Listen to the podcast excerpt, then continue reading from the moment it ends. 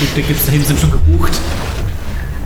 Hallo und herzlich willkommen bei unserem Treff Talk, dem Podcast vom Kanal Jugendtreff. Mein Name ist Norbert und ich unterhalte mich mit euch hier ja, über Themen, die euch interessieren, die euch bewegen und uns bewegt im Moment ja ein bestimmtes Thema gerade aktuell und das ist die Krise, nee, vielmehr der Krieg in der Ukraine und damit äh, ja, möchte ich gerne Max und Noah begrüßen, die mit mir darüber diskutieren und reden wollen. Oh, schön, dass ihr da seid. Hallo. Moin. Äh, fangen wir mal mit dir an, äh, Noah, oder fangen wir vielleicht erstmal an mit den, mit den Fakten. Russland hat ähm, äh, ja, vor zwei Tagen äh, die Ukraine überfallen in der Nacht und äh, macht da eine, er nennt es Militäroperation. Äh, das ist mit dem Völkerrecht nicht gedeckt. Das heißt, es ist, äh, es ist ein Angriffskrieg, der in Europa stattfindet, äh, ohne jegliche Grundlage, äh, eine, eine einseitige Aggression von Russland. Ähm, Noah, du hast ein ganz besonderes Verhältnis zur Ukraine. Vielleicht äh, wäre es gut, wenn wir damit einmal anfangen.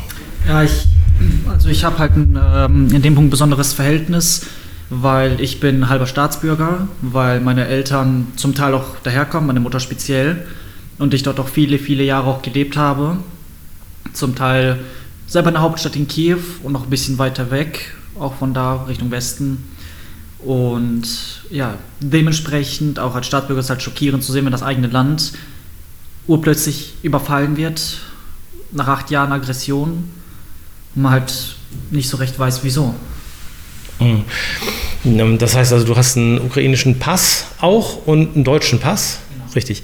Okay, und du hast auch Verwandte da. Genau. Ähm, und äh, was, was besorgt dich denn im Moment am meisten? Wie es denen halt geht, weil der große Teil lebt halt genau da, wo das just in diesem Moment stattfindet, in Kiew an sich. Die meisten leben halt im Zentrum und wie gesagt, just in diesem Moment stehen da halt mehrere Panzer und Artilleriegeschosse stehen da. Und was mich halt bewegt, ist halt deren Gesundheit halt eigentlich. Weil man halt nicht weiß, was mit denen ist, wie lange die im Zweifelsverkehr sogar noch haben, wie es da weitergehen wird. Hm, wie sieht es denn aus mit der Kommunikation? Du hast mir gesagt, am besten sagst du nichts genau speziell, aber du hast mir gesagt, es ist schwierig, da auch Leute zu erreichen. Im Moment ist es halt sehr schwierig, ähm, weil bestimmte Masten auch, sowie auch ähm, Funkverbindungen halt gestört werden oder Masten sogar gar nicht mehr stehen. Die Kommunikation ist halt recht eingeschränkt und schwierig momentan. Mhm. Du hast am Anfang noch Verwandte erreicht.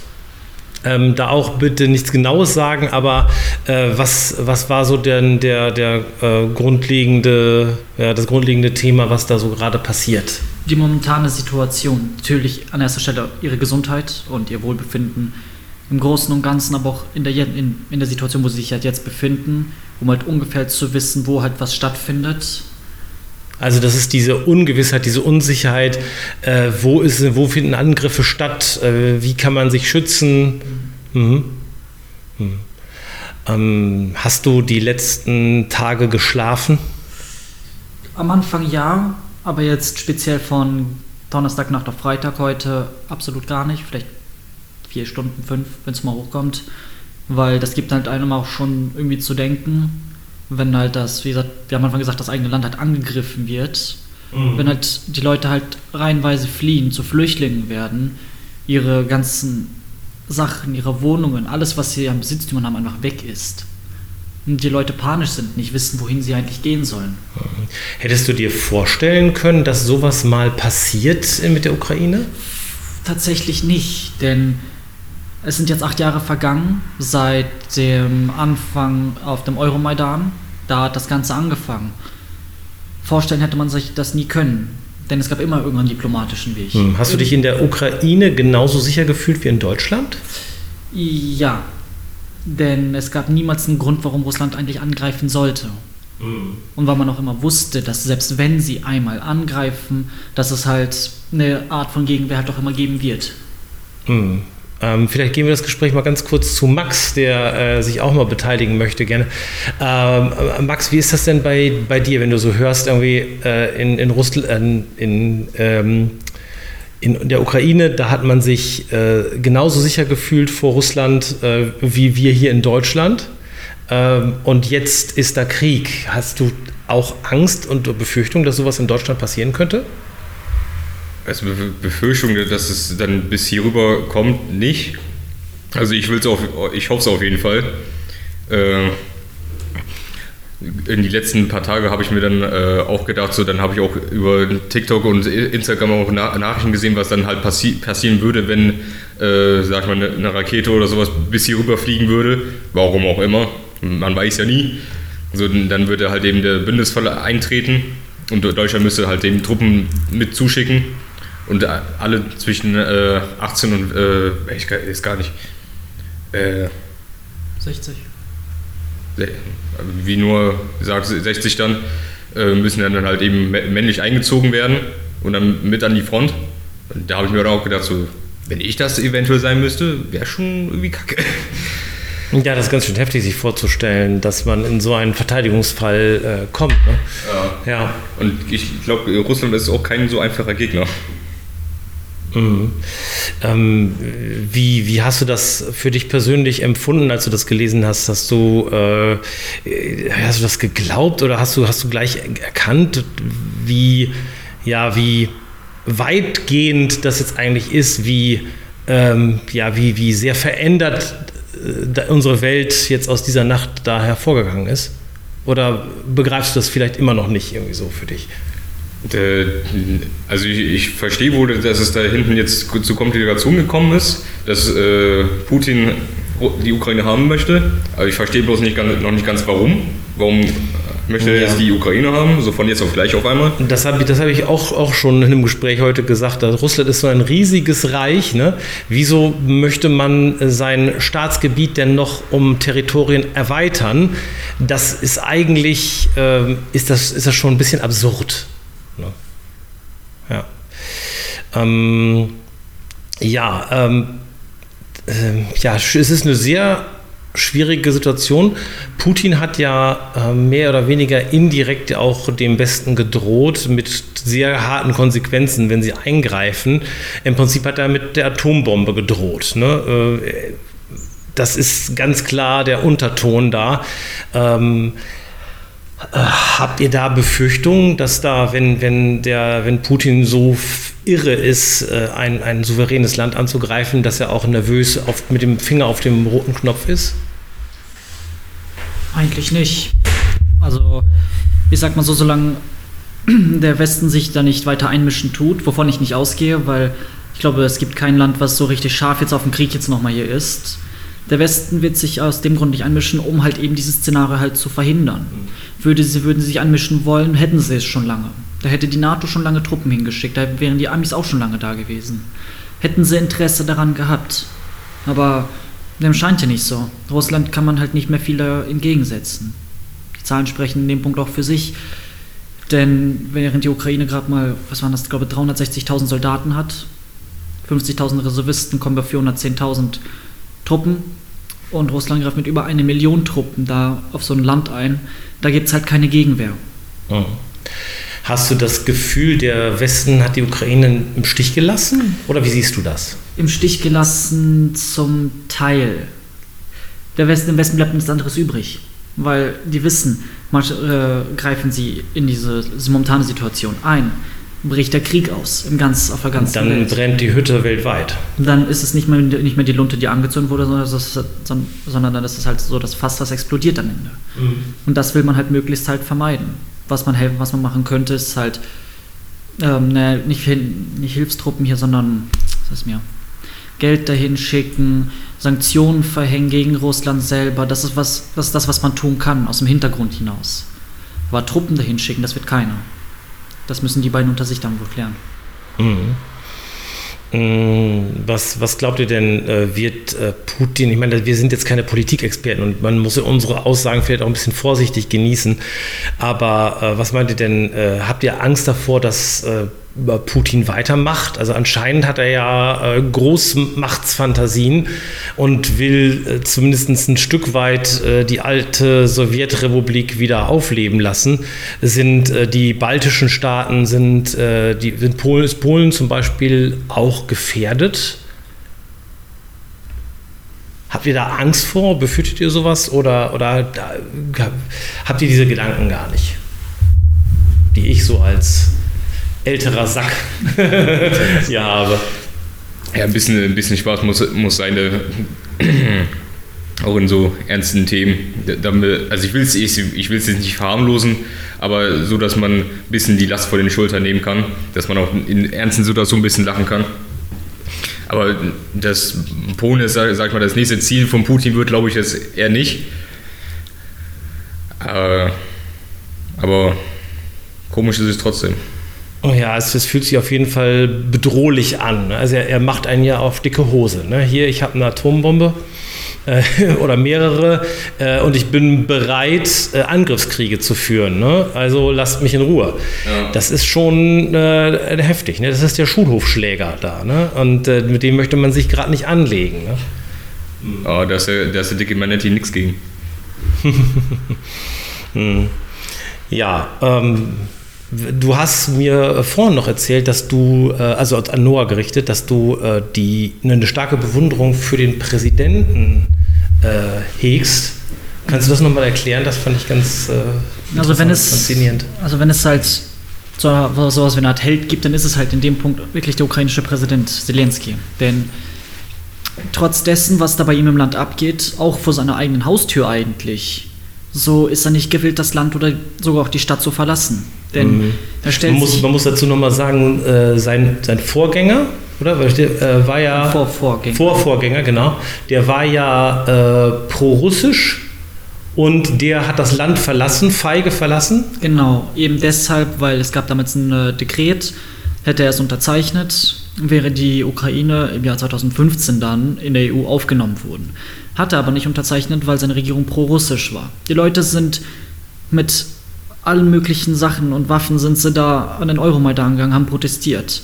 Und da für ihn Leib und Leben in Gefahr war, hat er sich viel Geld mitgenommen in seinem Privatjet und ins Exil nach Russland.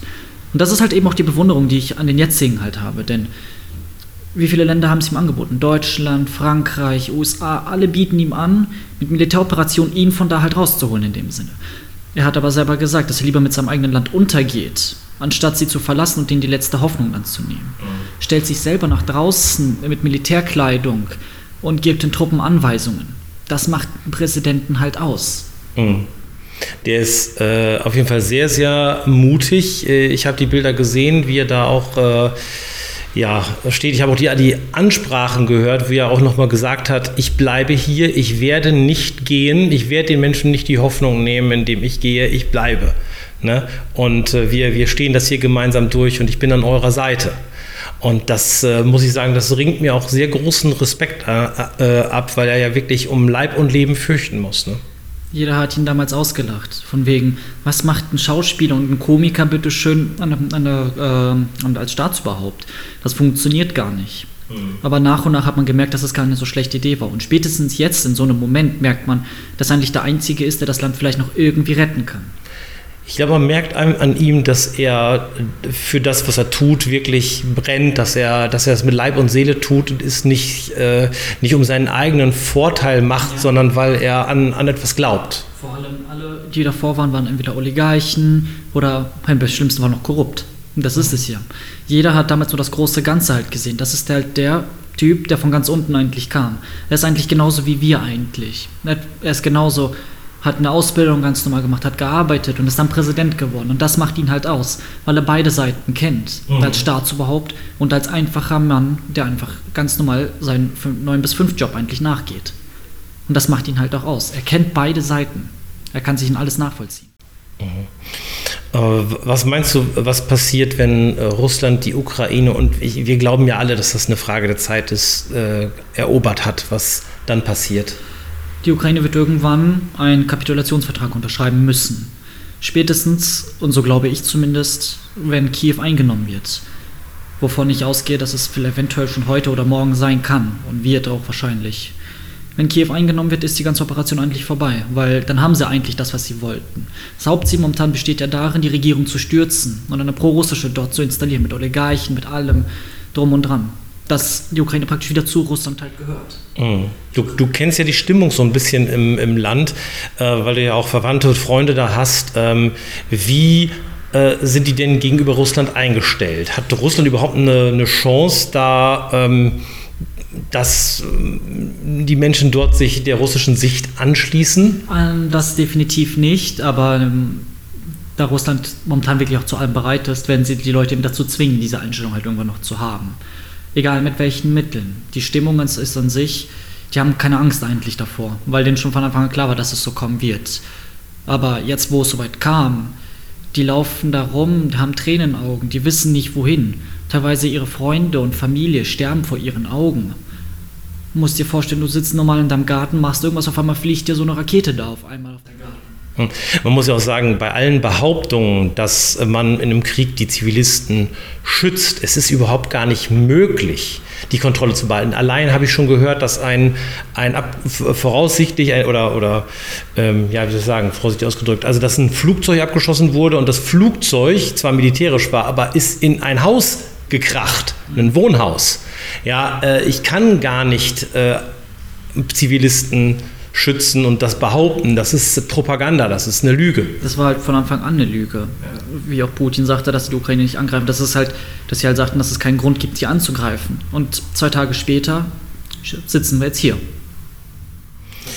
Ja, die, äh, die Begründung von, von Putin ist auch ausgesprochen fragwürdig. Ne? Also äh, allein äh, diese historische Herleitung, dass das äh, Brüdervölker sind und dass die eigentlich zu Russland gehören, ist ja äh, also was das angeht, äh, von, von ernstzunehmenden äh, Forschern, äh, die würden, die schlagen sich die Hand vor die Stirn. Ne?